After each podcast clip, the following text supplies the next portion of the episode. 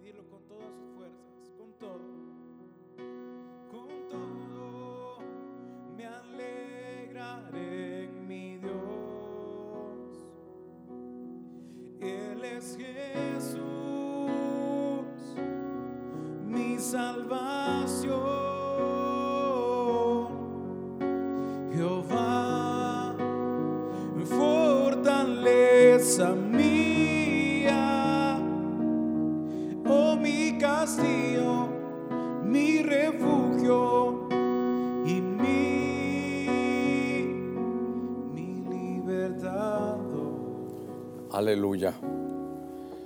Gloria a nuestro Señor. Gracias ahí a todos los hermanos que están conectados ahí con nosotros. Les rogamos ahí a los ancianos que manden a todos sus diáconos, a todos sus equipos.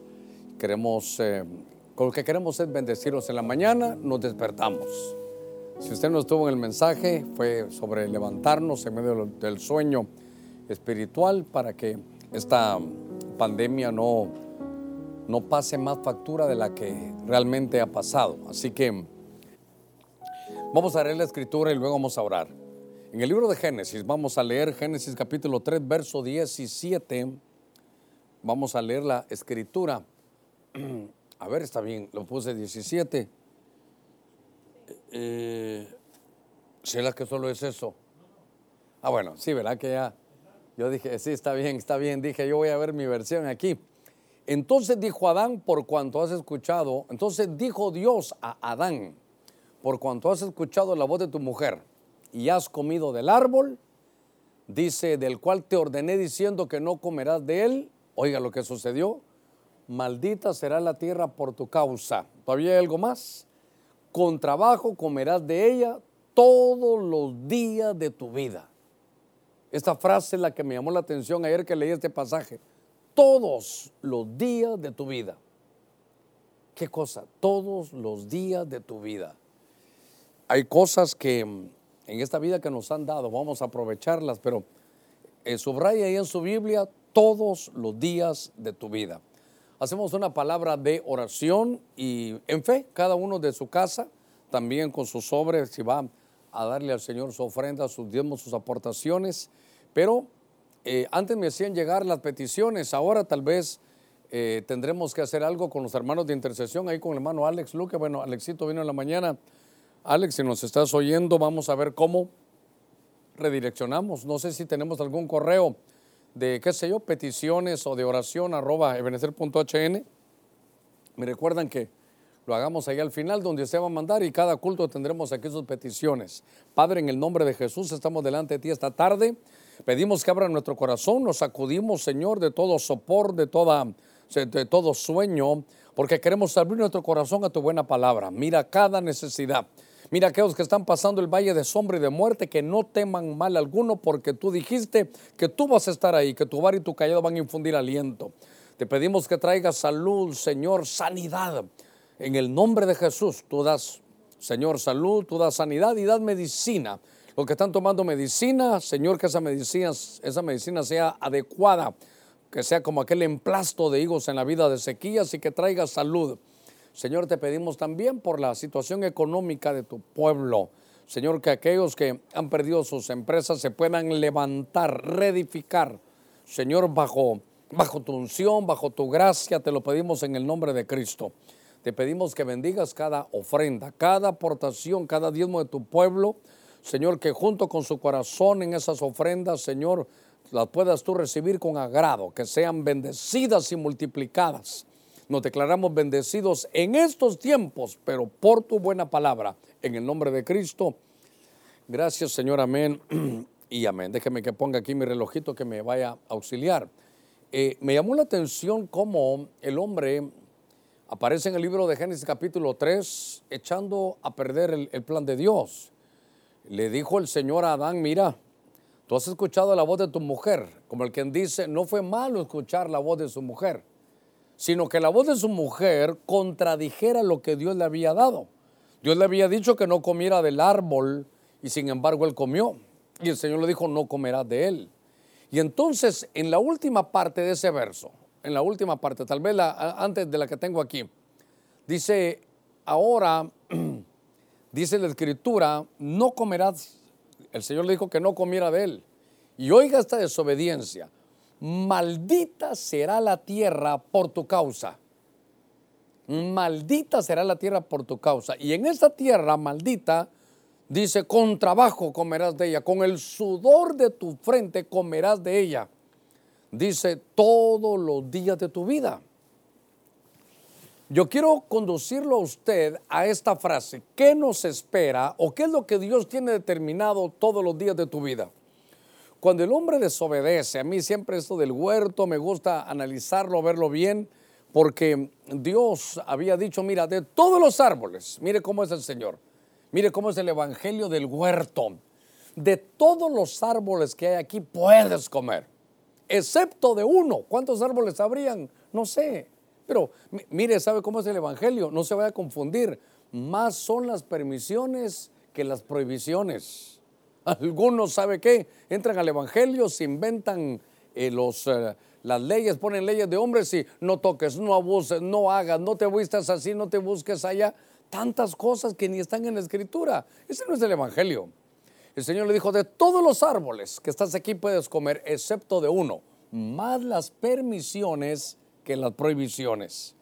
Entonces solo dijo, solo que el día que desobedezcas, si comes de ese árbol, el día que comas de ese árbol morirás. Lo que me llama la atención en el verso 17 de su Biblia, y déjeme buscar si, si tengo que encontrar yo, porque eh, dice que por haber desobedecido, a ver, que por haber desobedecido al Señor, dice entonces que hubo maldición. Fíjese que le dice, a ver, a ver, a ver, verso 17, ¿verdad? Maldita será la tierra por causa tuya. Con fatiga comerás de ella todos los días de tu vida. Oiga lo que le dice, todos los días de tu vida, espino y abrojo te brotará, comerás hierba del campo. Oiga, con el sudor de tu rostro comerás pan hasta que retornes a la tierra, porque de ella fuiste tomado, pues polvo eres y, al polvo volverás. Entonces note que la desobediencia trajo una maldición y le dijo, la tierra será maldita todos los días de tu vida. Ahora con fatiga, dice, la tierra no te devolverá tu fuerza todos los días de tu vida. Espérame, no me vaya a juzgar todavía, solo estoy diciendo cómo estaba la situación por el pecado, todos los días de tu vida. Ahora con sudor de tu frente vas a comer todos los días de tu vida de una tierra que va, mira, la tierra va a estar maldita, entonces tu trabajo va a llevar maldición y vas a sudar, fatigar para que puedas comer todos los días de tu vida. Pareciera que todos los días de nuestra vida se habían convertido de alguna manera, hermano, en una, en una maldición. Bueno, yo recuerdo que en aquellos días de niño había una canción que decía, es una lata el trabajar, todos los días te tenés que levantar. E-, era el trabajo, la estancia en la tierra se volvió una maldición y lo tremendo era que la maldición era para todos los días de tu vida. La tierra estará maldita todos los días de tu vida. La tierra ya no te va a devolver su fuerza todos los días de tu vida. ¿Qué, qué cosa? Te voy a sacar del, del huerto del Edén, del placer. Ya no vas a tener placer todos los días de tu vida. Hermano, era una vida con maldición, era una vida, hermano, terrible. Era una vida donde la tierra, donde se fuera a vivir con maldición. El trabajo con maldición. Fíjese que en el huerto todo era con deleite. En el, el huerto del Edén era aquel lugar cercado que solo había que guardar obediencia y decir lo que Dios dice que no, eso no hay que hacerlo. Y lo que Dios dice que sí, eso hay que hacerlo. Entonces, había gozo, había alegría, había bendición. Hermano, la tierra estaba para, para darte bendición. Cada vez que trabajabas la tierra, por decir así, cada piochazo que dabas, la tierra te devolvía la fuerza. Mientras mientras más trabajo había, había más fuerza. La gente, Adán y Eva estaban dedicados al Señor, tenían diálogo con Él, tenían su discipulado, el bien corría, se lo disfrutaban, hermano. no había enfermedad, la tierra era, era maravillosa me he forzado estos nueve minutos para decirle que Adán puso maldición todos los días de su vida. Cuando iba a haber, hermano, sudor y fatiga todos los días de la vida. ¿Cómo iba a estar la tierra maldita todos los días de la vida? ¿Qué, qué cosa? ¿Qué, ¿Qué destrucción? Ahora, me voy a adelantar y, con esto voy a, voy a poner la, la fuerza aquí. Eso lo hizo Adán. Pero el postrer Adán, Cristo Jesús, fue a la cruz. Y en la cruz llevó todas nuestras maldiciones. Y entonces lo que el Señor ha hecho es que de pronto las cosas cambiaron. Porque el primer Adán nos quería hacer vivir bajo maldición. Era, el sudor era como, el sudor era como como una marca de la, de la maldición. Por eso, a ver si no me adelanto yo, pero por eso es que a los sacerdotes decían, sus vestiduras interiores son, son a ver, se recuerda, son calzoncillos de lino para que no suden. Porque, ¿sabe qué? Cuando se habla de sudor, yo no estoy hablando de, de, de esas gotitas que salen de, en los poros. Estoy hablando de ese esfuerzo, ese cansancio, esa fatiga. En el huerto no había eso. Eso implica que si hay fatiga ya no hay deleite. Entonces ahí sí había deleite. Y entonces ahora lo que viene el Señor, el postrer es que va a la cruz. Y entonces, se recuerda, dice que estando en el huerto, él sudó, sudó. Ahí el sudor, hermano, gruesas gotas de sangre. El Señor pagó por nosotros para quitar la maldición que estaba determinada por el pecado todos los días de su vida, que la tierra donde fuera a vivir iba a tener maldición todos los días de su vida, iba a perder el gozo, ya no iba a estar dedicado al Señor, no iba a haber diálogo, hermano, el trabajo, la carga, una vida de maldición, llena de enfermedad, de dolor, de tristeza y de luto. Pero para eso vino Cristo. Entonces aquí, déjeme empezar ya, porque entonces aquí lo que estoy viendo es que ahora viene el Señor, a ver qué color sea eso para no ponerlo ahí. Entonces vamos a usar un, amarillo y un, oh, vamos a ver, esto, un, un, azul y un anaranjado. Ahora, ¿por qué? Porque entonces vino, Adán lo había hecho una maldición todos los días de nuestra vida. Pero entonces para eso vino el postrer Adán. El postrer, lo voy a poner aquí como, como postrer Adán, que es Cristo. El postrer Adán. Así aparece en la Biblia en 1 Corintios 15, hablando de Cristo. Entonces lo que hizo él es que en la cruz llevó las maldiciones. Y en la cruz lo que él, él, hace es que va a poner sobre nosotros bendiciones. Ah, entonces de aquí arranca el tema. Ahorita voy a empezar el tema. Las bendiciones. Entonces, ahora vamos a tener bendiciones. Oiga, a ver, es que esto es importante vivir en la gracia no tanto por sus obras o por mis obras, sino por la obra de Cristo. Vamos a tener bendiciones, ahora sí enfóquese, todos los días de nuestra vida. Para eso estamos, el, trabajo, la obra de Cristo es para que se nos haya quitado la maldición de la tierra, la maldición del trabajo, la maldición de la mente, la maldición de nuestro entorno que era para todos los días de nuestra vida. Usted lo leyó conmigo en Génesis 3:17. Ahora, por el trabajo del postrer Adán, viene la bendición para todos los días de nuestra vida. Muy bien, ahora que ya, ya he, comenzado, quiero llevarlo. Ahora sí, vamos a comenzar el mensaje. Venga conmigo, hermano, mire, esta tarde, yo no sé si estuvo en la mañana, el culto de la mañana es una cosa, el de la tarde es otra. Dios tiene su misericordia en cada momento y en cada día. Hoy lo que quiero es bendecir, lo que usted entiende el plan de Dios. Eso es lo que yo quiero. Y que si las cosas no se parecen, recuerde, yo no creo lo que veo, yo creo lo que leo. Por eso quiero leer aquí. En el libro de Deuteronomio capítulo 17, verso 9, o verso 19, fíjese que tal vez voy a leer antes desde el verso 18, pero yo quiero que hable su Biblia en Deuteronomio capítulo 17. Fíjese que estas eran unas leyes para todos los reyes del pueblo de Dios, para todos los reyes de Israel. Entonces, en el verso 18 yo le, dije que lee el, 19, pero sucederá que cuando se siente sobre el trono de su reino, mire, mire qué cosa, escribirá, escribirá. Voy a tenerme aquí. ¿Está escribiendo usted en el mensaje? Solo, solo, le estoy diciendo lo que dice la Biblia. El rey entonces escribirá para sí una copia de esta ley en un rollo, en presencia de los sacerdotes levitas. Y oiga, la tendrá consigo esa copia de la, de la, de la palabra y la leerá los domingos en la tarde porque en la mañana se durmió. Los domingos en la mañana porque en la tarde se fue a la playa.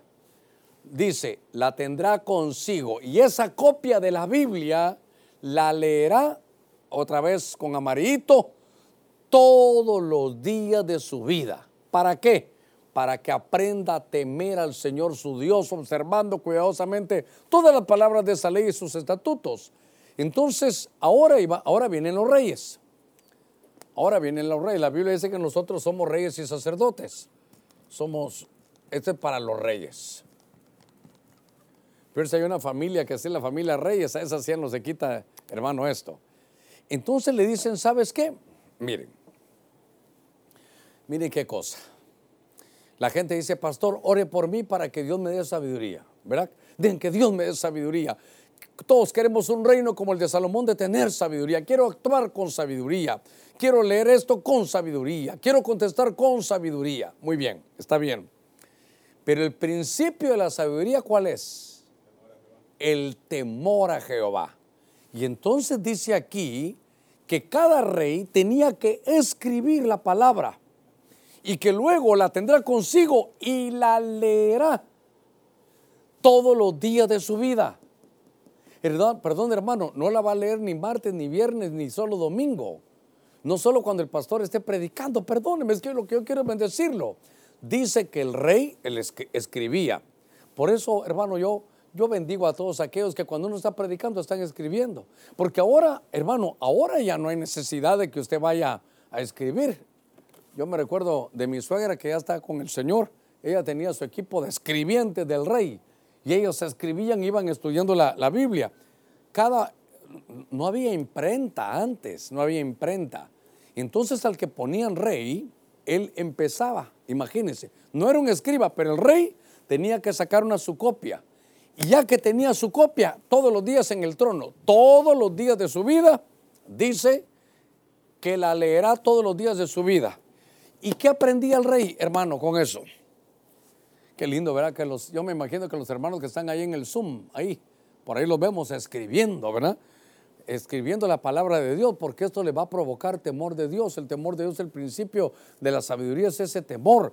Y entonces el rey sabe qué tenía que hacer, tener su Biblia, tener su, su libro donde él pudiera leerla. Ahora, hermano, ¿cuántos hermanos queremos la bendición de Dios? Yo quiero la bendición de Dios. Diga conmigo, yo quiero la bendición de Dios.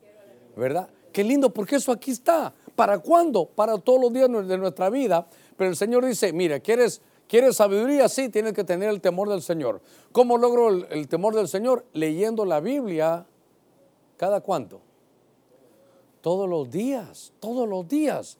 Entonces, ahora lo que veo aquí, que hay una, hay una cosa, hermano, tan interesante.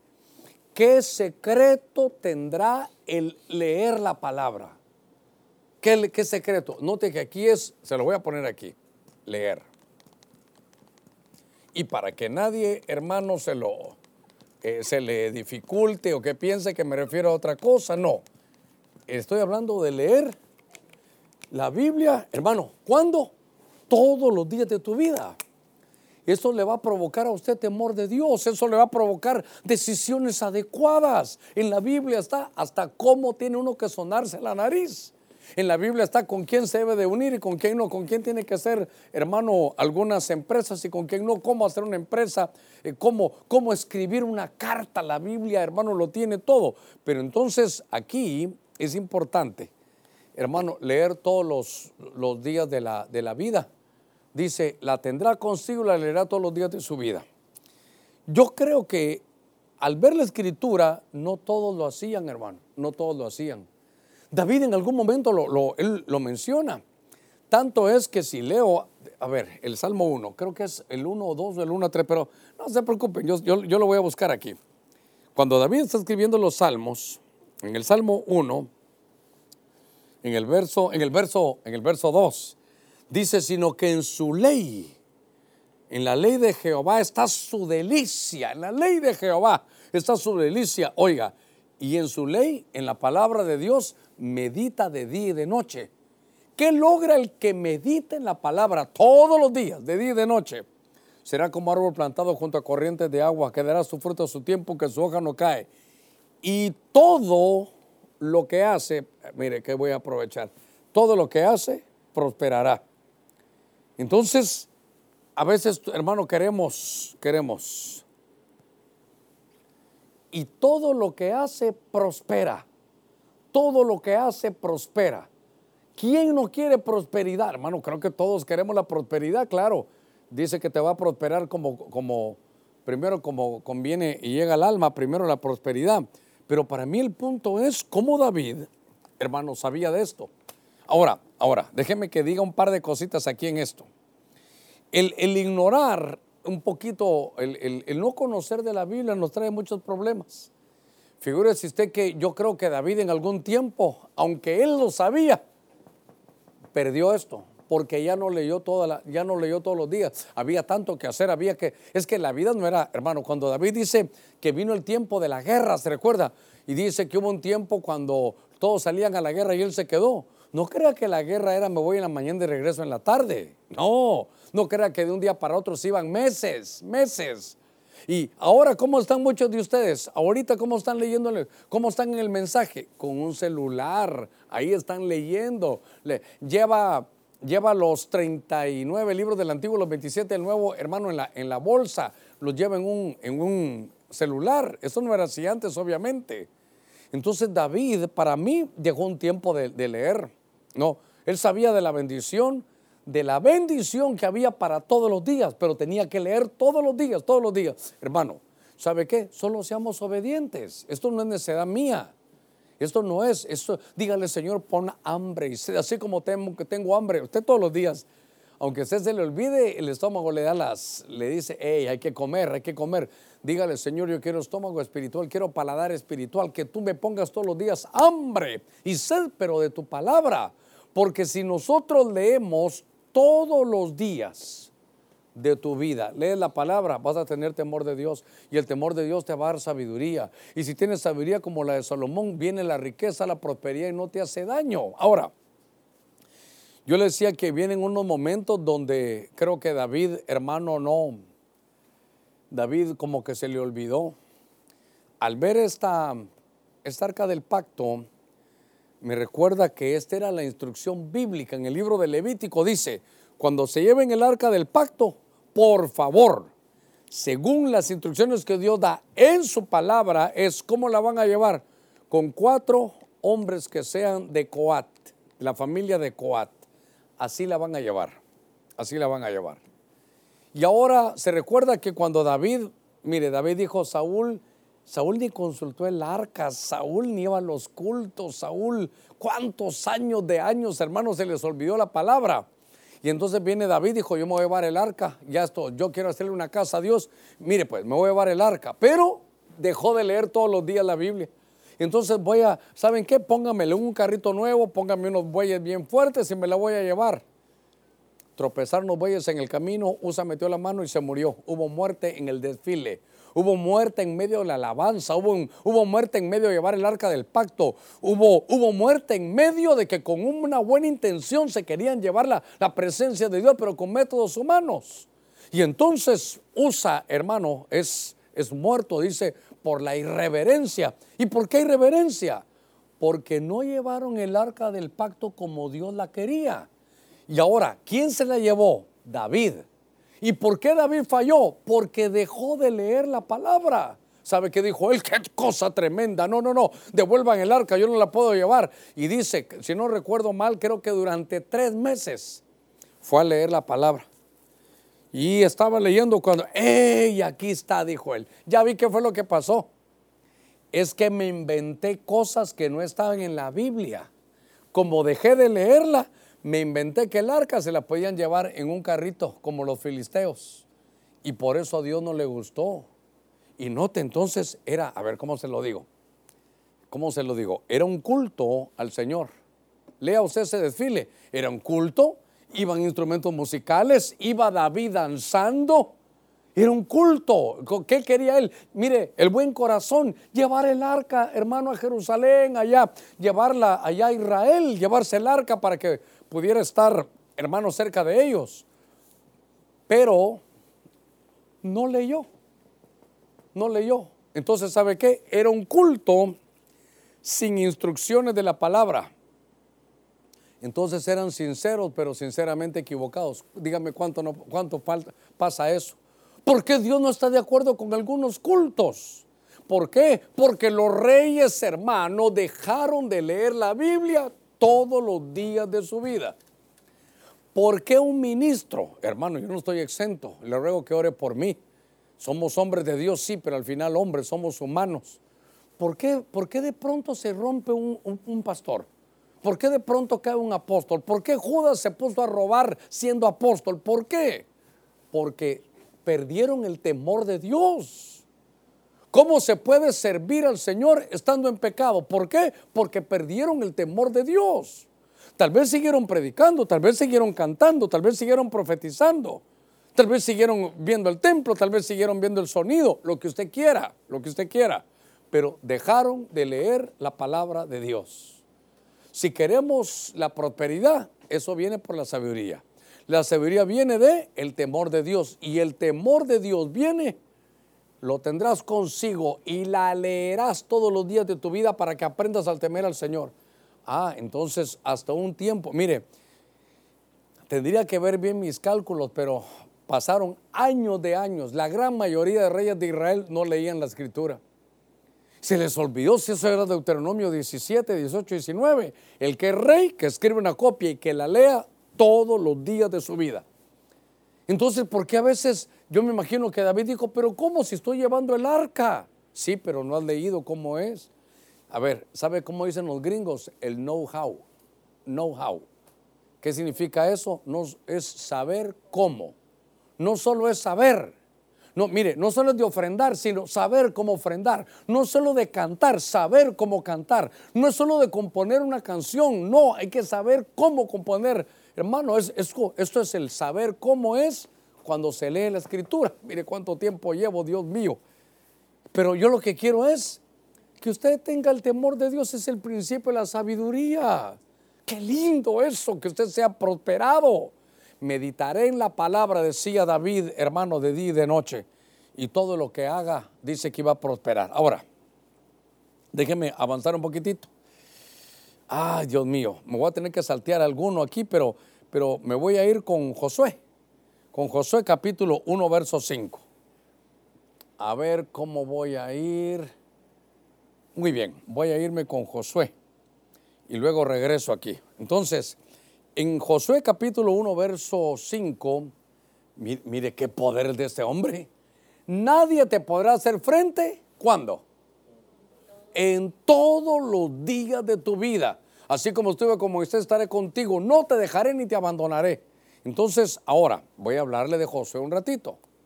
Y es que lo tuve que correr porque esto, usted viera, tengo otro orden ahí en, la, en el estudio, pero ahorita que lo estaba viendo, aquí está Josué. Josué es un hombre que recibe una unción muy similar, no igual, muy similar a la de Moisés, porque la unción de Moisés era ser libertador, este ser conquistador. Y si usted tiene su Biblia abierta, ahí en el libro de, Josué capítulo 1, verso 5, le ruego que la abra. Dice, nadie te podrá hacer frente. ¿Cuánto? Todos los días de tu vida. ¡Qué, qué victorioso! O sea, no le está diciendo que no va a tener líos.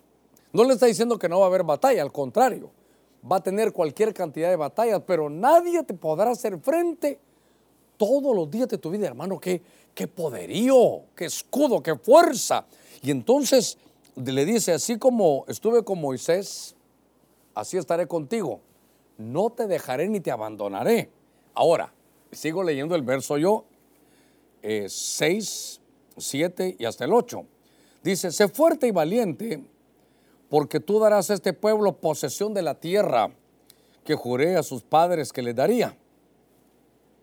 En el verso 8, Oiga, este libro de la ley no se apartará de tu boca. Aquí, a ver, a ver, solo para que vaya conmigo. Miren el orden. Josué, después de Josué, viene después de, Moisés. Después de Josué se acaba Josué y se muere. ¿Y qué vienen? Jueces. Después se acaban los jueces y qué vienen? Reyes. Entonces aquí Josué, hermano, está y está entendiendo que a él le va a tocar algunas cosas, dicen, este libro de la ley no se apartará de tu boca, sino que meditarás en el de día y de noche para que cuides de hacer todo lo que está escrito en él. Porque entonces harás prosperar tu camino y tendrás éxito. Hermano, por eso le digo, yo lo que quiero es bendecirlo. Yo quiero que su camino sea prosperado y que tenga éxito. Entonces, ahora note que aquí le están diciendo que él va a tener aquí, ¿sabe qué veo yo? Victoria todos los días de su vida. Pero para eso, ahora, mire, voy a seguir con la Biblia aquí. Aquí en Deuteronomio era que tuviera la palabra, ¿dónde? Que la escribiera y que la leyera. Ahora a Josué, ¿qué le dicen? Él, no es rey, recuérdese. Pero ¿qué le dicen que la palabra? ¿Dónde debe tener la palabra? En la boca. Y si la tiene en la boca es porque la tiene en el corazón, porque de la abundancia del corazón habla la boca. Entonces, yo quiero que usted se dé cuenta de algo aquí, que le dice, yo estaré contigo, nadie te podrá hacer frente todos los días de tu vida, no te dejaré ni te abandonaré, así como estuve con Moisés, estaré contigo, eh, vas a tomar posesión de la tierra que juré a tus padres, pero este libro no le dice, mire, no se apartará de tus ojos. Entonces, aquí leer, aquí leer, si era de los ojos. Pero ahora le dicen, ahora que ya leíste la palabra, que ya la leíste, la metiste adentro de ti, ya la tienes en el corazón. Y aquí vas a medirte, aquí, hermano, aquí nos medimos todos, hombre. Porque de la abundancia del corazón habla la boca. Entonces aquí es que, no voy a poner la palabra para que quede claro, aquí la Biblia la va a tener. ¿En dónde? En la boca. En los labios, hermano. En la boca. Qué poderosa va a ser la confesión. Qué tremendo. Entonces, ¿sabe qué? Va a haber una batalla, claro, de él era literal. Pero me llamó la atención que este libro no se apartará de tu boca, sino que vas a meditar en él de día y de noche, todos los días, todos los días. Entonces, ¿sabe qué? Claro, aquí va a haber victoria. Josué era un hombre victorioso. Voy a estar contigo. Nadie te podrá hacer frente todos los días de tu vida. ¿Pero qué? Pero tienes que tener la palabra de Dios en la boca. Y para meterla en la boca la tienes que tener en el corazón. Y para tenerla en el corazón la tuviste que haber leído, escuchado. La tuviste que haber leído, escuchado. Entonces aquí es los ojos, aquí es con la boca. Entonces ahora, por favor, no dice, no dice esta ley no se apartará de debajo de tu brazo. Yo así me iba todos los días cuando me convertí, así me iba, con mis libros y una Biblia. Pero no había entendido que qué lindo me la llevaba, cuando podía la leía. Pero ahora ya no es de tenerla así, ahora es de tenerla en la boca, hay que tenerla en el corazón. Entonces tú vas en la calle, ¿verdad? Y te dicen, y te dicen, esto no lo vas a poder hacer. ¿Qué contestas? Todo lo puedo en Cristo que me fortalece. ya lo, tienes aquí, ya lo tienes aquí.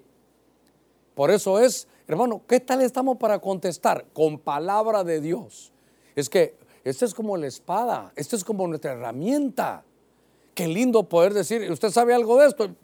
contestar, hermano, como que fuera ametralladora.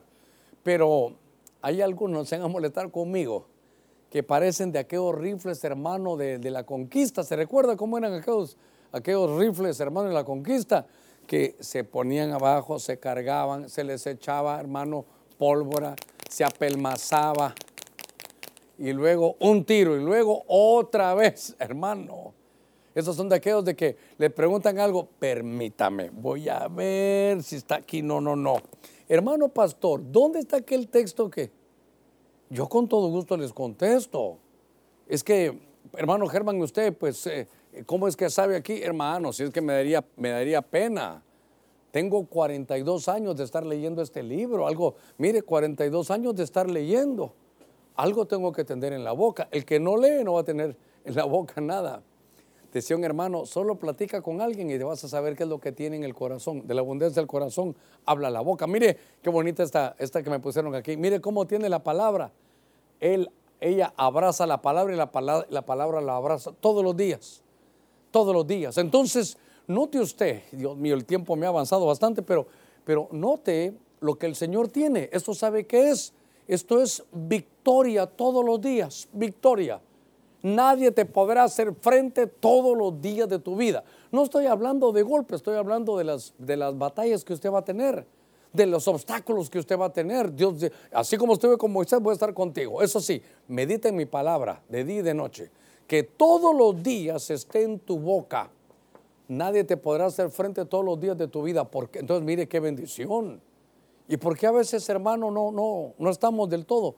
Porque no tenemos la palabra. Tenemos privilegios, sí, pero no tenemos la palabra. Cantamos, sí, pero no, tenemos la palabra. Predicamos, sí, pero como le hemos leído por, por tiempo, ya no, hermano, no pensamos que es tan evidente. Esto es, hermano, de todos los días. Déjeme avanzar un poquitito. Ahora sí, venga conmigo al primer libro de Samuel, en el capítulo 1, verso, verso 28. Yo creo que hasta el Señor me ha ayudado para que esto vaya así en orden. A ver. 4. Vamos a leer sobre un hombre que es bien conocido, un hombre llamado Samuel. Por lo cual yo también, mire lo que hizo la mamá de Samuel, Ana, yo lo he dedicado al Señor. ¿Para cuándo? Está dedicado todos los días de su vida, estará dedicado al Señor y adoró ahí al Señor. Es un trabajo generacional, hermano, tremendo.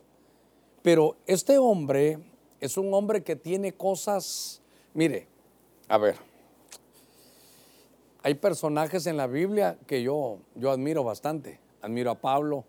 En el Antiguo Testamento admiro, hermano, a Daniel. Daniel. Pero sabe que también, bueno, David, obviamente.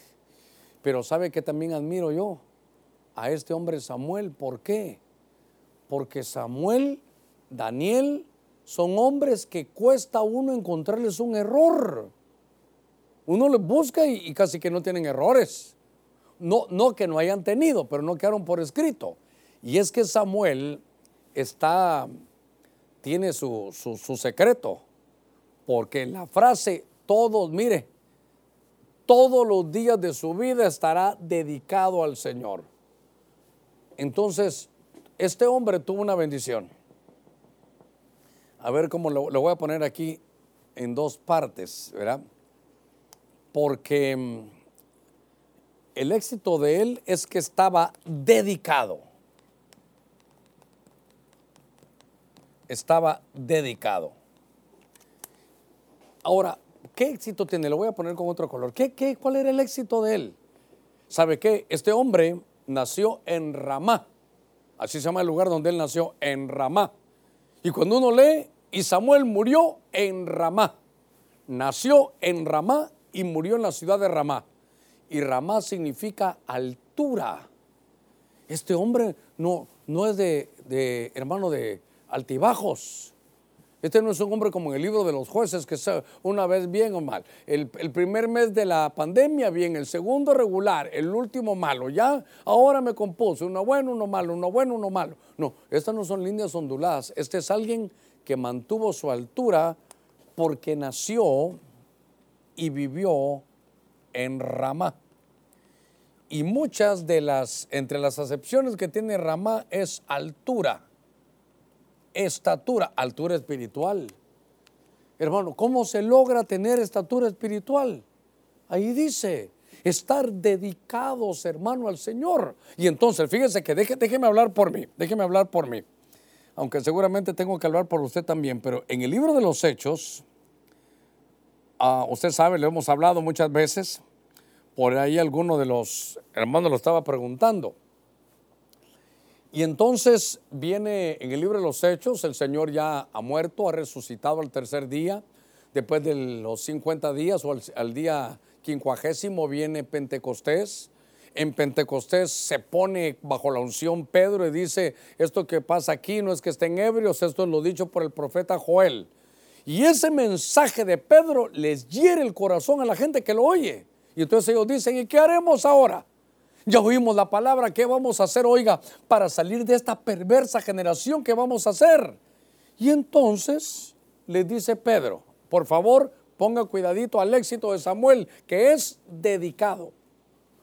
¿Cómo es que este hombre vivió en altura todos los días de su vida? Porque estaba dedicado. Y entonces dice que estos que salieron, hermano, dice la Biblia en Hechos 2.42, y estaban dedicados. Ah, ¿cómo se sale esta perversa generación? Estaban dedicados continuamente a qué? A la doctrina de los apóstoles, esa nueva vida moral, a la comunión, a la coinonía, nueva vida social al partimiento del pan, ese es hermano, nueva vida cultural, nuevas costumbres, y a las oraciones, nueva vida devocional. Pastor, ¿cómo salimos de esta perversa generación? Hermano Germán, ¿cómo vamos a mantenernos en altura con tantas cosas que hay en este siglo XXI? Hermano, ¿cómo estuvo en altura todos los días de su vida? Dedicado a cuatro cosas, a la doctrina apostólica, a la comunión con los hermanos, al partimiento del pan, que si usted quiere Santa Cena, y también dedicados a las oraciones, a las oraciones que ahora estamos aprendiendo todos, cómo orar. Si no está dedicado a eso, no va, hermano, no va a estar en altura todos los días de su vida. Este conquista todos los días de su vida. Estos van a tener temor y sabiduría y prosperidad todos los días de su vida, porque Cristo Jesús nos dejó las bendiciones para todos los días de nuestra vida. Esto no es para un solo, hermano, esto es para tiempos buenos y tiempos malos. Esto es para antes de la pandemia, para durante la pandemia y para después de la pandemia. Pero tenemos que aprender, yo por eso le dije, yo vengo esta tarde a bendecirlo, vengo. A eso me, me mandó el Señor esta tarde, a decirle qué es lo que tenemos que esperar en todos los días de nuestra vida, cómo estamos viviendo. Hermano, no le pueden hacer, le hacen a usted frente en algunos días. Entonces, ¿sabe qué? No tiene la palabra de Dios en su boca. mire, ¿qué hace usted, hermano? Ese hermano, ¿cómo habló de usted? Ese hermano le ha hecho daño. ¿Por qué no hace usted lo mismo, hermano? ¿Qué le responde usted? Y, si como tiene la palabra de Dios en su corazón, en su boca, no, hermano, no hay que ser vencido de lo malo, sino vencer con el bien el mal. No hay que pagar mal por mal. Hermano, pero le hizo eso una cosa. Hermano, yo creo que es justo que usted se vengue. palabra de Dios. Eh, no, el Señor dice, mía de venganza yo pagaré, dice el Señor. Usted tiene, tiene, pero usted no tiene un, riflecito de aquellos viejos, tiene una ametralladora. En sus labios está la palabra, la palabra, todos los días de su vida. Hermano, así como tenemos, sacamos un tiempo para comer, también comamos de lo espiritual. Samuel logró tantas cosas porque estaba dedicado, hermano, al Señor. ¿Sabe qué? La gente esperaba a Samuel. Una palabra de Samuel, hermano, era importante. Samuel desarrolló un gobierno porque él tenía casi que el poder ejecutivo, legislativo y judicial. Este hombre, este hombre fue un puente. Este hombre fue sacerdote en lugar de Elí. En lugar de Elí. Fue juez y fue profeta. Note todas las actividades que, hacía, cómo hacía para mantenerse, casi que sin errores en la Biblia, dedicado, dedicado. Dedicado no es de vez en cuando, dedicado, hermano, es decir, Señor, todos los días de mi vida, para mantenerme en altura, yo me voy a dedicar a la palabra, a la oración, a la nueva cultura divina y a, la, y a tener coinonía con los hermanos de la iglesia que me, con los que me van a edificar. Déjeme avanzar un poquitito más. Ah, en el Salmo 23, Salmo 23. Ahora, si voy a leer el Salmo, ¿de quién voy a hablar? De David. Y es que me quedo aquí, yo creo que ese era el, tenía mal el orden y ya me compuso el Señor el mensaje. Porque Samuel, Samuel, eh, derivado del pueblo, por el pueblo, ya parezco político yo, ¿verdad? Derivado del pueblo, por el pueblo y para el pueblo. Eh, puso a Saúl como rey. Pero eso lo, puso por petición de hombres. Pero cuando se fue, Saúl le dijo, mira Samuel, ahora vas a orar por David. Porque a ese lo voy a poner yo. Y sabe que aquí estoy viendo algo muy importante. Bueno, tal vez me equivoco. No sé si son más, pero me equivoco. No es lo que voy a decir. Bueno, yo voy a decir que estos dos son los únicos que yo he visto que, tengan el, que tienen el corazón conforme al corazón de Jehová. Si usted mira que en la Biblia hay otro, dígamelo, porque hasta el día de hoy solo he visto estos dos y no lo estoy retando dígamelo, no, no, ayúdeme, edifíqueme. Pero Samuel, ¿sabe qué era Samuel? Samuel era como el padre espiritual de David. Cuando David abría su corazón, ¿con quién se ministraba David? Con Samuel. Dice que le fue a contar todo lo que le decía el rey Saúl.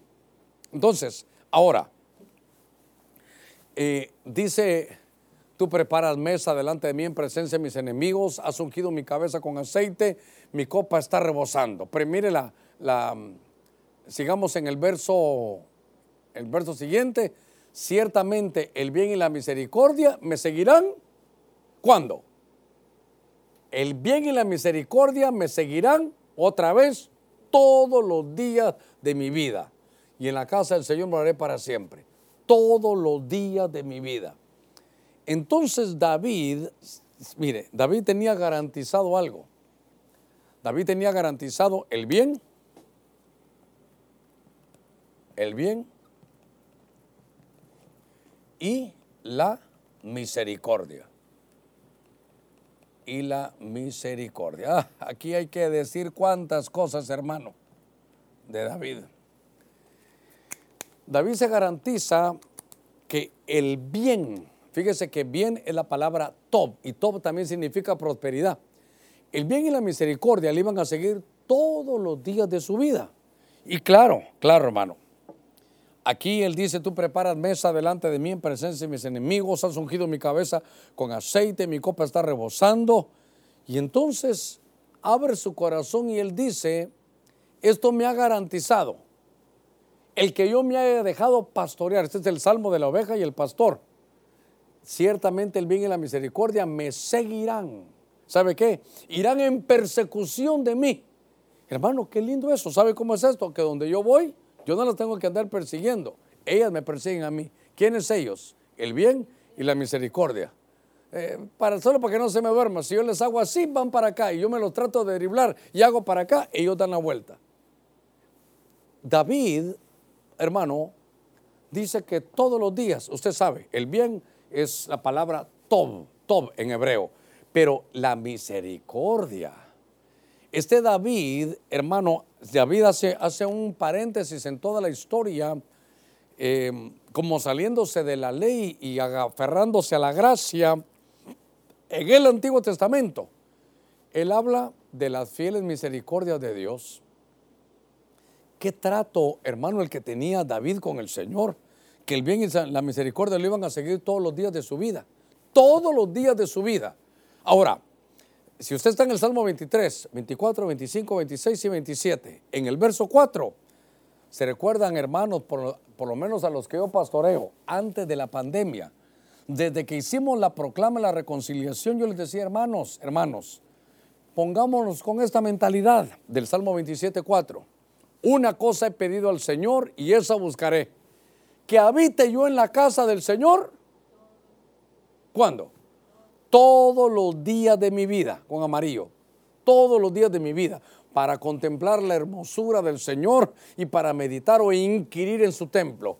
Entonces David tenía esto todos los días de su vida, que dijo, Señor, ¿sabes qué? Y yo realmente te quiero pedir una cosa y la voy a buscar. Yo quiero habitar en tu casa. Mire, y como era todos los días de su vida, ¿sabe qué hizo? Por eso que usted mira que David en la restauración del famoso tabernáculo caído de él, él se llevaba el arca a su casa, es lo que él quería, llevarse la presencia de Dios a su casa. Espero que tú ahora hayas aprendido a llevarte la presencia de Dios a tu casa. Hermano, qué lección la de la pandemia. Ya no nos congregamos y entonces ahora el templo está en la iglesia, el arca debe estar en su casa. ¿Qué, qué, qué cambio, qué situación? Dice, yo quiero todos los días para contemplar tu hermosura. Ahora, ¿cómo, es la hermosura de Dios? Una bonita nariz, unos lindos ojos. ¿Sabe qué dice el Señor? La hermosura de la santidad. A veces he pensado yo que tal vez Esther no era tan linda físicamente. Claro que seguramente su pega de haber tenido. Pero lo que le gustó al rey es que, ¿cómo se viste ella? Como le gusta al rey. ¿Cómo, cómo canta ella? Como le gusta al rey. Es obediencia. Esa santidad, esa obediencia es la hermosura delante de Dios. Y entonces, solo le voy a leerle un verso más de David, porque David, hermano, él, él, tiene esa, esa bendición. Él habla en el Nuevo Testamento, en el libro de los Hechos, de las fieles misericordias de Dios. Es que encontré un verso, creo que no se lo di a Alejandro, pero está en Primera de Reyes 15.5, búscatelo Alejandro. en, la en primer libro de Reyes, capítulo, capítulo, ¿qué le dije? 15, verso 5. Dice, mire, porque David había hecho los rectos de los ojos del Señor. mire, qué tremendo. Y no se había apartado de nada lo que él había ordenado. ¿Cuándo? Durante, otra vez, con amarillo, todos los días de su vida, excepto en el caso de Urias y Tita. Me seguramente tal vez van, a- van a ver más, pero me di cuenta que con David aparece esa frase tres veces. El bien y la misericordia me seguirán todos los días de mi vida. Él sabía. Y cuando él dice que se mantuvo, hermano, él, él tenía celo de parte de Dios, pero, pero hermano, fue humano igual. Y, y de pronto comete un pecado espantoso. Primero porque adultera. Pero lo más terrible es que quería- mandó a matar al, al- al esposo de Betsabé. Eso fue lo que le manchó su casa. Pero él dice, hermano, que no se había apartado en nada de lo que él le había ordenado. ¿Durante cuándo? Todos los días de su vida. Pero solo cometió un error. Por eso dice, excepto, excepto en el caso de Urias. Pero ya se dio cuenta la vida de David. Entonces David agradó tanto a Dios que entonces a pesar de eso le dijo, Señor, ¿sabes qué? Límpiame, purifícame. Señor, ¿sabes qué? Dice, mira, una vez él dice, dice, ponme un, un espíritu recto dentro de mí. ¿Por qué dijo un espíritu recto? Ok, no lo tenía. Entonces, ¿cómo? Sí, por espíritu tenía que tener, pero ¿cómo lo, qué le pasó? ¿Cómo lo tenía para, ponlo recto, Señor, ¿cómo estaba? Torcido, se le torció, se, su, su espíritu se torció de tal manera de que dijo, esa mujer es muy hermosa, ella me hace ojitos, yo le hago ojitos, sabemos que nos, que nos atraemos, pero ella está casada. Fíjese qué cosa, comete el error y después dice, Señor, Salmo 51, yo me he examinado y sabes qué, Señor, yo sabía que eso era malo. Yo sabía que me tenía que cuidar, pero tú sabes que yo me llevo a la azotea y ahí ella sabía la hora. Ella sabía que a las 4 y 10 de la tarde yo me subí a la azotea y ahí se iba a bañar, Señor, la vecina. Tú sabes que, qué lindo cuerpo, qué lindo que era ella, pero, pero algo me atraía. A ver, ¿cómo lo se lo puedo decir?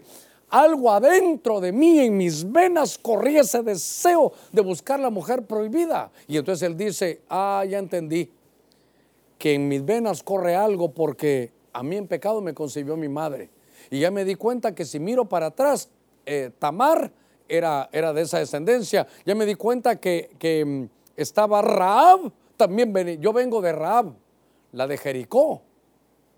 Entonces de ahí vengo, sé lo que está corriendo por mis venas. Yo soy de Judá y Tamar se metió con su propio padre. Hay incesto ahí, con su propio suegro.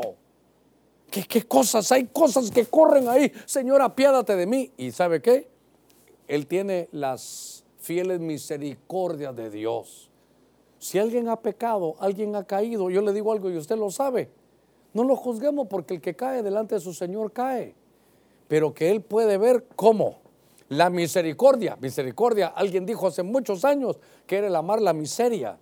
En medio de la miseria de, de decisión que Él tuvo, Él gozó que el bien y la misericordia lo iban a perseguir todos los días de su vida. Ahora, esa es la relación entre quién? Entre David y Dios. Pero el Salmo a qué se refiere? Al pastor y ovejas. Y dice que Jesús es el buen pastor. Qué lindo que porque Jesús es su buen pastor. Espero que usted lo haya recibido.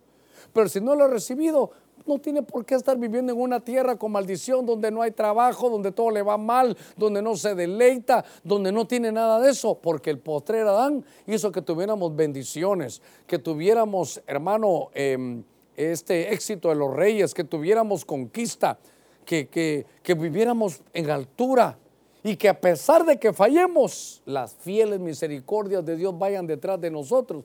Todo esto es por Cristo Jesús nuestro Señor. Espero que usted ya lo tenga ahí, en su corazón. Mire, déjeme ir avanzando en estos últimos minutitos. Libro de Eclesiastés, capítulo 9, verso 9. Eclesiastés, capítulo 9, verso 9. Entonces aquí vamos a hablar, mire, Samuel, David y ahora el hijo de David, Salomón. Por así decirlo, el hijo espiritual de, David o de Samuel es David.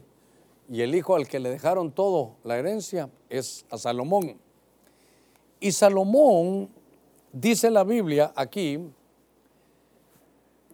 él, él lo, lo escribe y dice, goza de la vida con la mujer que amas. ¿Cuándo? Todos los días de tu vida fugaz que Él te ha dado bajo el sol, todos los días de tu vanidad, porque esta es tu parte en la vida. ¿A cuál es tu parte? Que te la goces con la mujer que amas, con la mujer de tu juventud, dice aquí, porque esta es parte de la vida y en el trabajo con que te afanas. Hermano, usted que es un tremendo trabajador, empresario, usted que se queda hasta hace horas de más en el trabajo, note para qué es. Porque esta es tu parte en la vida, en tu trabajo. ¿Cuál? ¿Cuál es?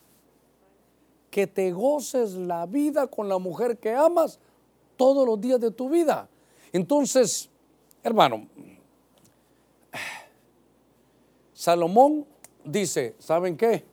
Está a nuestro alcance por la obra de Cristo que podamos tener gozo. Que nos gocemos la vida, que es la parte que Dios ha dado. Mira, porque esta es la parte en la vida que te la, que te la disfrutes y en el trabajo mi amor, me voy a ir a Estados Unidos, voy a ir a trabajar fuerte para que no te falte nada. Todo comenzó bien y ahora ya no se quiere regresar. Y ahora hacemos tu vida y yo la mía aquí. Entonces, ¿qué pasó? Eso de separarse no era. No, que te lo digo. Hermano, es que gozarse la vida no es que solo haya becerro engordado todos los días. Usted se puede gozar la vida con una tortillita con frijol, hermano, y queso. Eso se puede disfrutar porque dice Dios que tengas gozo todos los días de tu vida.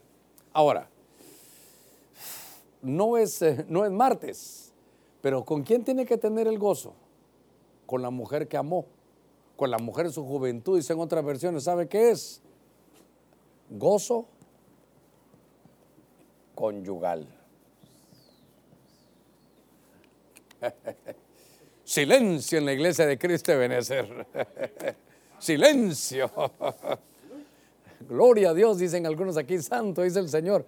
Ahorita van a llegar a la casa, hola mi amor, ahorita el mensaje, Eclesiastés 9.9. Ahora, este es el libro de Eclesiastés. El libro de Eclesiastés, ¿sabe qué es? Es la, es la administración. Mire, Salomón hizo Proverbios, voy a ir en orden, el cantar de los cantares. Está contento, lleno de amor. Pero luego Proverbios ya puede aconsejar. Pero cuando él se bajó, cuando tuvo su, su, momento de, de, estar en el valle, él escribió Eclesiastés. ¿Y sabe qué dice? Todo es vanidad. Todo es vanidad. A mí Dios me dio de todo y yo pensé que si le daba libertad a mis ojos para que vieran todo, yo iba, iba a ser feliz. Le di rienda suelta a mis ojos para que vieran todo.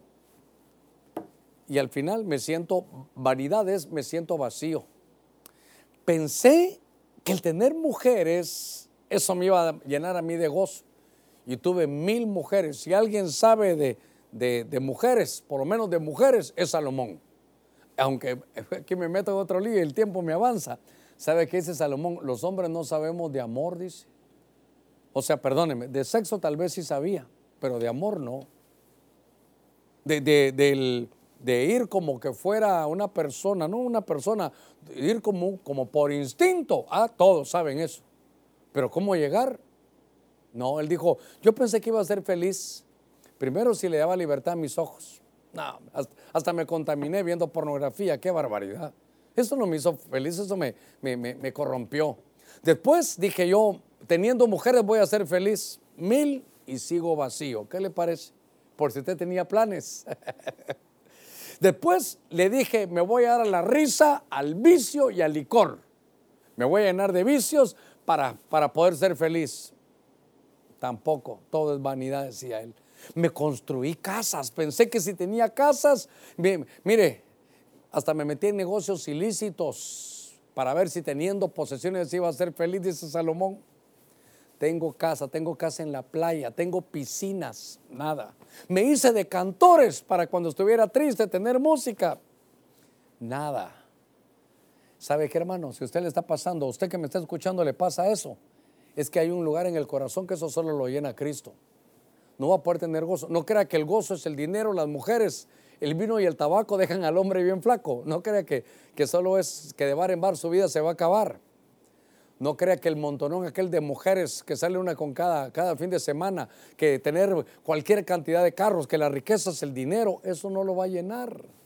Lo que lo va a llenar aquí adentro de su corazón para toda la vida, ese gozo, eso solo se lo va a dar el postrer Adán que es Cristo. Y entonces ahora Salomón dice, ya entendí, mire, ya entendí que todo esto es vanidad, estoy vacío. Pero ahora ya está terminando el libro El Cantar de los Cantares y dice, ¿saben qué? Ya entendí. Mejor me gozo con la mujer de mi juventud, con la que Dios me dio. Pero ¿cuándo te vas a poder gozar con Él? Todos los días de tu vida, desde jovencita hasta que esté viejecita, todos los días de tu vida. Entonces, ¿sabe qué? Hermano, se puede tener gozo. Si acaso no estaba, ¿no te recuerdas la introducción que hablamos de Adán? Adán estaba en el huerto. Tenía gozo, tenía deleite, hermano, comía de los árboles frutales, estaba dedicado al Señor, Dios hablaba con él, pero como eso se perdió, vino el postrer Adán a dar toda esta bendición. Cuando Adán lo echó a perder todo, vino el postrer Adán. Voy a terminar. Voy a terminar. Isaías 38, 20. Esto me habla de un hombre llamado Ezequías. Isaías 38, 20. En lo que me subrayan la frase de esta, de esta tarde. Ahorita voy a terminar. ¿Sabe qué? En esta pizarra le estoy llenando, y claro, en una hora me faltaría el tiempo, todo lo que usted puede disfrutar todos los días de su vida. Sus bendiciones, hermano, su prosperidad con temor de Dios. Usted puede conquistar todo y nadie le, va a poder hacer frente todos los días de su vida. Usted puede vivir en altura siempre, no hay, necesidad de, de altibajos todos los días de su vida si está dedicado como como Samuel, el bien y la misericordia lo van a seguir, el gozo conyugal con la mujer que amas, con la mujer que es la mujer de tu juventud. Mire lo que dice aquí. El Señor, aquí está hablando, aquí está hablando, muy importante, voy a cerrar con esto. El Señor me salvará y tocaremos mis canciones, dice Ezequías, en instrumentos de cuerda. ¿Cuándo? Todos los días de nuestra vida en la casa del Señor. Quiero terminar con esto con usted. ¿Quién es este? Es Ezequías. ¿Qué le pasó a él? Tiene un decreto de muerte. ¿Y saben qué es lo peor? Que Dios se lo confirmó con un profeta. Dice el Señor que te, de esta no sales, que de esta te vas a morir. Hermano Germán, llevaba el mensaje también y miren lo que está diciendo. Déjeme que le, no, no me juzgue todavía, déjeme que termine. Ezequías era un reo de muerte. Hasta por profecía llegó Isaías a confirmarle, dice el Señor, que ordenes tu casa porque te vas a morir. Esta enfermedad es de muerte, te vas a morir. Y aquel hombre, usted sabe la historia, se pone frente, hermano, contra la pared, porque así estaba él contra la pared. No había más que hacer. Y entonces se puso a llorar, le pidió al Señor, hermano, con lágrimas. Y entonces para mí, para mí, hizo una oración que conllevaba un voto, porque ya estaba para morirse. Por eso ahora entiendo la Biblia del Código Real, perdóname Alejandro, es Santiago 5:15. ¿Se recuerda que dice en nuestra Biblia? Que la oración de fe salvará al enfermo. La oración del justo puede mucho. Pero Santiago 5:15, en esa versión del Código Real, ¿sabe qué dice? La oración de un voto puede hacer cosas tremendas. Este hombre ya tenía decreto de muerte y le dijo, Señor, estoy contra la pared. Sé que tú has dicho que me voy a morir, pero si me das una oportunidad, si te piadas de mí, me das una oportunidad, yo voy a hacer un voto contigo. Yo sé que me vas a salvar. Y te digo algo, como que este era de la alabanza, como que este sabía tocar instrumentos, Mire, como que tenía esta inspiración y se había olvidado de Dios. Tocaremos mis canciones en instrumentos de cuerda todos los días de nuestra vida en la casa del Señor. Aquí me avisó mi relojito que ya, ya me voy a, terminar esto. Entonces le dice que va a volver a cantar, que va a honrar al Señor. Tenía, tenía sentencia de muerte, pero ahora hay una oración donde le dice, Señor, te voy a alabar. A ver cómo lo puedo poner aquí. Te voy a alabar. Alabanza. Alabanza. ¿Cuándo? Todos los días de mi vida te voy a alabar. Te voy a alabar. ¿Por qué? Porque me rescataste. No sé si encontraron Santiago ahí. 5.15. Creo yo que la. Si no, ahorita lo busco yo. Pero ¿sabe qué fue lo que. ¿Por qué lo voy, quiero poner así? Porque es una, una cosa tremenda esto. Oración de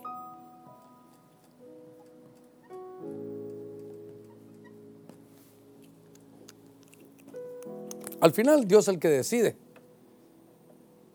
Pero mi hijo Germán tenía 52 días, usted conoce la historia. Yo estaba mm, de espaldas al Señor, yo estaba, yo no estaba bien con el Señor. No, es que la versión CDG, la versión del código real en Santiago 5:15. A ver si la encuentro yo aquí. Sí me gustaría que la pusieran ahí para que todos la vieran. Santiago 5:15 es la versión de, del código real. En algunas versiones aparece CDG, no sé cómo dirá ahí, pero mm, a ver cómo hago para que ustedes la puedan ver. Es tan importante, pero tan importante que la estoy buscando, la estoy buscando. Y lo peor es que no la encuentro. ¿La encontraron ustedes alguno? Ah, ya la encontraste. Ok, ahorita se la voy a poner. Dios mío, ahora que quiero, y es que no, yo sé que estoy bajo la unción, pero no quiero perder la unción, pero para mí es muy importante esto, esto muy importante. Esta versión dice que la oración de voto salvará al enfermo. Una oración, yo no sé cuántos estarán. Ok. Mire, mire cómo es esta versión. Nuestra versión dice, y la oración del justo puede mucho y la oración de fe, pero es, y al hacer la oración de voto con amarillo, el enfermo sanará y Jehová lo levantará y si hubiera cometido pecados intencionales, le serán perdonados. Si alguien está en el lecho de enfermedad, tal vez con el COVID-19 en problemado, y oye este mensaje, te puedo dar una, una puerta una puerta de salida para que le hagas un voto al Señor y le digas, yo te voy a alabar todos los días de, mi vida. Yo te voy a servir todos los días de mi vida. ¿Qué le dije yo al Señor con mi hijo Germán? Le dije, ¿sabes qué, Señor? Yo sé que estoy mal contigo, te he dado la espalda. Pero si te puedo servir, yo te voy a servir todos los días de mi vida. Hice eso hace casi, ¿qué? 33 años. La oración de voto salvará al enfermo. Si tú estás en medio del COVID, en medio de alguna, alguna enfermedad, y este mensaje, por alguna razón, a través de un televisor del hospital, a través de internet, a través de un canal de YouTube, a saber cómo llegó con la radio, con Estéreo Más, con el canal de televisión Ebenecer, y tú lo estás oyendo, dile, Señor, yo te voy a hacer un voto. Solo sáname, sáname.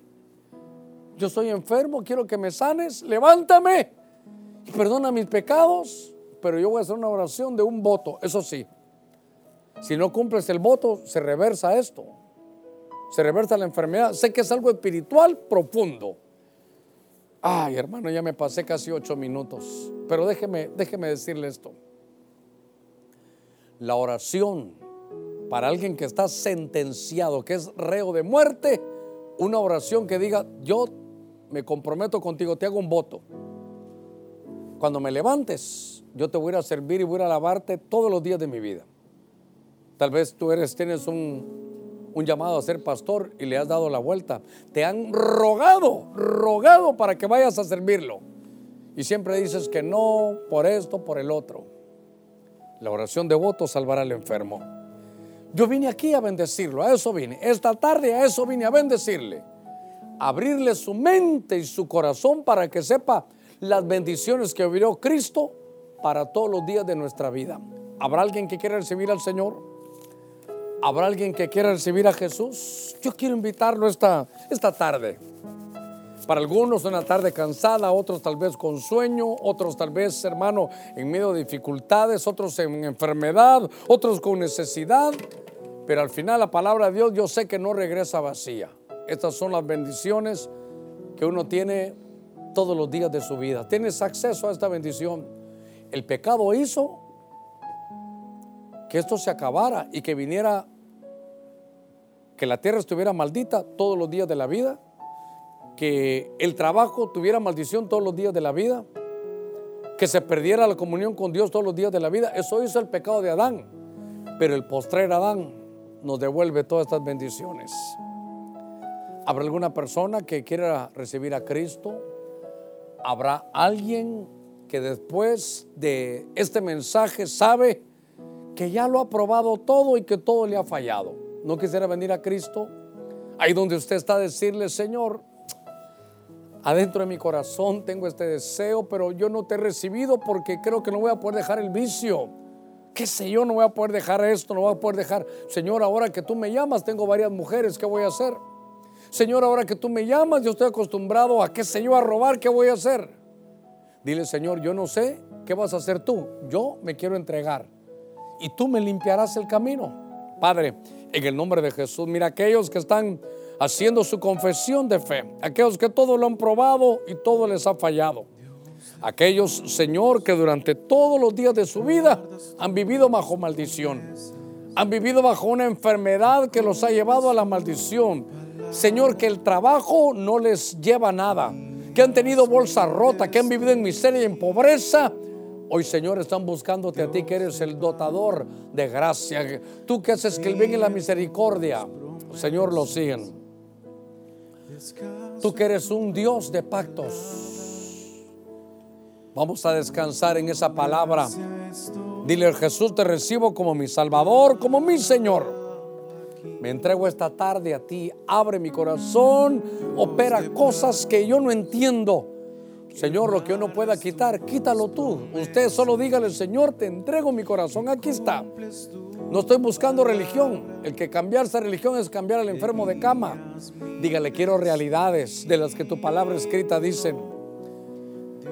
En el nombre de Jesús. Nos unimos con todo el equipo B, que está, es el equipo B, ¿verdad? Que está sirviendo. En el nombre de Jesús. Oramos por ustedes ahora. En el nombre de Cristo. Haz el milagro del nuevo nacimiento. Tú eres el Dios de pactos. Dígale, Señor, tú eres el Dios de pactos. Gracias, gracias, gracias. Haz el milagro del nuevo nacimiento, mi Dios. Aquellos que se quieran reconciliar, tú tienes derecho a tener las bendiciones todos los días de tu vida. ¿Qué te pasó, Josué? ¿Qué te pasó? Que de pronto Tú eres el que no puedes hacerle frente a nada porque te olvidaste de la palabra. Vuelve a la palabra. Cristo es el verbo hecho carne. Vuelve a Cristo. Tú eres un Josué que fuiste llamado para conquistar, solo que en lugar de conquistar ahora te han conquistado a ti. Rompemos, Señor, todo espíritu de derrota y nos levantamos ahora en el nombre de Cristo para que luego como Josué seas dedicado al Señor. Dedícate al Señor. Dile, Señor, yo quiero ser como Samuel, voy a volver, quiero volver a las alturas en el nombre de Cristo. Mira aquellos que se están reconciliando, aquellos que van a recibir cobertura. Dígale, Señor, yo quiero las bendiciones todos los días de mi vida. Extendemos un manto, Señor, de misericordia, un manto de gozo, de alabanza, de, de dedicación a ti, de amar tu palabra. Un manto de bendición que nos ha traído a nosotros un nuevo estilo de vida. Tómate de la mano en amor, respeto y doctrina. Y vamos a caminar juntos. Padre, gracias, gracias. Tú eres el Dios de pactos. Bendigo al equipo, Señor, que le ha tocado ahora. Bendigo al hermano Denis Fuentes, a la hermana Lilia Valladares, a nuestro hermano René Sosa, a la familia Sánchez, a la familia, Señor, a la, a la hermana Carmen Ponce, a la familia Álvarez Peña, a la familia mía. Bendigo, Señor, a sus a sus ancianos ahora en el nombre de Cristo. Ah, Padre, gracias a la familia Flores, la familia Benítez. En el nombre de Cristo, la familia Ayala, bendecimos a tu sierva, a Mario Celaya también, a la familia Fuentes Guzmán, a nuestra hermana Julia Madrid, en el nombre de Jesús, la familia Argeñal, la familia Dubón, familia señor Antunes, la familia Corea, familia Castro, a cada uno de los que están sirviendo, la familia Sánchez Morabel, la hermana Lindy, a la hermana Ruth Fuentes, gracias por nuestro hermano Elmer, bendícelo allá en ese lugar donde él está, en el nombre de Cristo. Que todo este equipo, Señor, sea fortalecido, su familia. Mira, mira esta fe. Señor, gracias. Me uno a ellos. Con todos los que estamos aquí, con todo el equipo que tengo aquí, nos unimos a ellos para decirte, Señor, te servimos. Nada nos va a detener. Nada nos va a detener. Estamos orando y clamando para que sane nuestra tierra. En el nombre de Jesús, yo vine esta tarde de parte de Dios a bendecirlo. Para que sepamos nuestros derechos en Dios. Lo que nos, lo, esta es la obra de Cristo. Esta es la obra de Cristo. Para todos los días de nuestra vida. En el nombre de Jesús, que cerremos este domingo con esa bendición, guárdela, que es no por temporadas, es durante todos los días de su vida. Tiene este derecho. Y aquellos que estaban en su lecho de enfermedad, Díganle, Señor, he hecho un voto contigo. Levántame de la enfermedad. Levántame, Señor. Y voy a cumplir mi voto contigo. Ezequías dijo yo, soy alguien de la alabanza. Dejé de tocar por mucho tiempo, pero ahora voy a cantarte en todos los días de mi vida en el templo. Bendigo a los hermanos que están también ahí por nuestro canal de YouTube. Gracias a Jocelyn, a Nelson, Yulisa, Iván, Irma, Wilson, Tania, Mauricio. Gracias, gracias. Dios los bendiga. Jaycee también, Elida Reyes, Erika Caballero, Marisol Vigil, también a Silvia Escobar, Giselle López. Bendecimos a Norma Cardona, María Jesús Huiza. La tuvimos por la mañana también la hermana Yulisa Motiño, Nelson Medina, Miriam Castellanos. Gracias, ustedes no saben qué bendición tenerlos aquí a Walter Portillo, Consuelo Castillo, nuestra hermana Barbie también, Christopher Gómez, Ana Saibe, a Maura Martínez, Eloísa Motiño, René Caballero, Rosenda Leiva, también a nuestros hermanos Ulloa, Natarén también, bueno, Dios mío, a todos los que están aquí les mandamos un abrazo, gracias, gracias, gracias por estar con nosotros, esto me anima, sé que eh, algunos dicen cerraron la iglesia, nunca ha estado cerrada la iglesia, siempre ha estado abierta, porque ahora la iglesia no se disminuyó, se multiplicó en cada hogar. Un abrazo para todos, que descansen y que Dios los bendiga. Guardas tus promesas, que cumples tu palabra, que guías mi destino, Dios de pactos, confío.